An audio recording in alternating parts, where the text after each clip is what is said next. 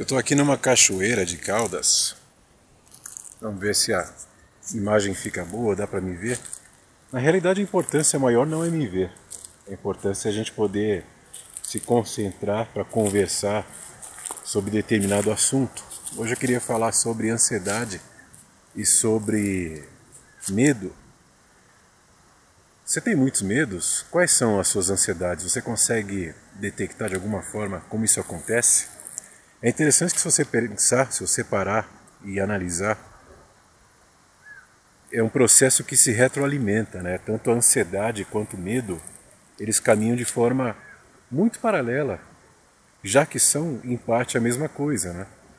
As reações fisiológicas, você pode reparar, da ansiedade é muito parecida com as reações do medo. Até porque a ansiedade extrema ela vai finalizar no medo. Porque a ansiedade é uma forma de medo. Como é que funciona isso? Imagina que você tem uma, uma vida corrida, cheia de, de preocupações, cheia de compromissos, de obrigações. Isso naturalmente você começa a estabelecer uma certa determinada imagem de uma pessoa, de um profissional ou de um alguém em que deve, deve chegar, que deve cumprir horários, como você talvez espere que os outros façam com você. Né? Naturalmente a gente começa a se adequar a um sistema onde todos estão inseridos e coloca nesse sistema a imagem de que é uma realidade extremamente necessária, forte, tem que ser desse jeito, porque se não for, eu posso perder tal coisa, eu posso pagar o preço de determinada forma, eu posso perder o emprego, eu posso perder a amizade, eu posso perder o compromisso, e aí vem o medo. Então a ansiedade é quase um processo que se alimenta permanentemente, a gente está sempre promovendo meios onde a, ansiedade se aloca, ela se direciona para determinado ponto, porque eu promovi uma série de expectativas e essas expectativas naturalmente vão caminhar para que eu sempre me mova em ansiedade, porque a ansiedade é um processo linear que cronologicamente, gradativamente, ele vai se amplificando na medida que as minhas expectativas são grandes. Então, quando eu tenho expectativas e eu não cumpro, não, não consigo é,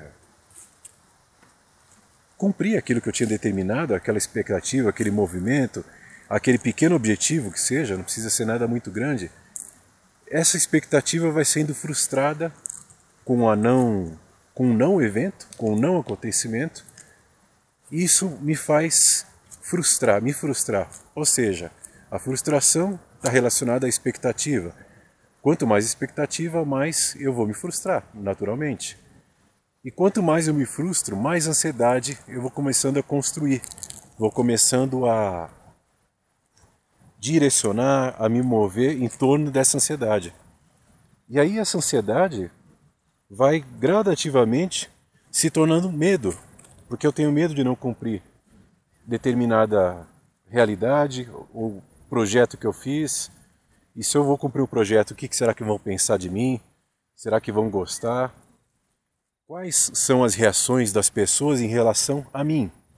Então, se eu tenho uma preocupação muito forte com isso, naturalmente está expressando uma preocupação que eu tenho em manter essa imagem que eu vou construindo e vai sendo moldada em torno dos outros. O que, que os outros esperam? Por que, que eu me preocupo que os outros esperem, que os outros façam, que os outros reajam, se eu não tenho nada tão determinado e tão objetivo, tão duro? Então as coisas acontecem de uma forma mais suave se eu não consigo ou se eu não preciso criar tantas expectativas. Só que é um processo difícil, né? No meio da sociedade que a gente vive, no meio das realidades da cidade, dos, dos tantos compromissos que a gente estabeleceu, naturalmente, as ansiedades em cumprir os tantos compromissos acontecem. Então, ansiedade, expectativa, frustração, medo estão todos relacionados. Existe uma forma real, existe uma perspectiva racional, existe algo que você possa fazer para que essas realidades todas entrelaçadas não causem tanto impacto em você? O que, que você acha de se autoconhecer? Ou seja, se antes eu não estabeleci essa imagem muito pesada de que eu sou determinada pessoa, rigidamente tem que cumprir essa expectativa que eu mesmo criei, que eu mesmo formei, as frustrações vão ser menores, né?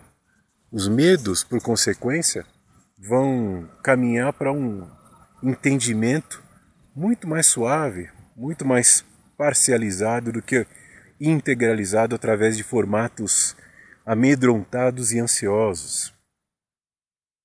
Aí eu começo a pensar, quanto mais eu me conheço, mais eu me reconheço diante desses contextos. Se eu me reconheço diante desses contextos, será que eu precisaria criar expectativas tão fortes? Porque naturalmente, se eu me conheço, eu conheço o outro também. E se eu entendo a realidade do outro, que é exatamente como a minha, com algumas pequenas e superficiais variações, qual é o medo? Qual é o risco? Qual é o problema?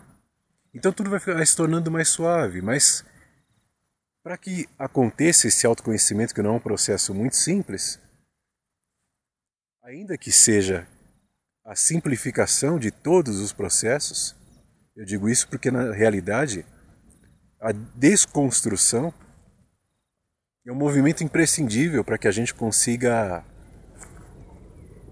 se desviar dessa forte imagem que naturalmente a gente vai criando e gradativamente vai alimentando.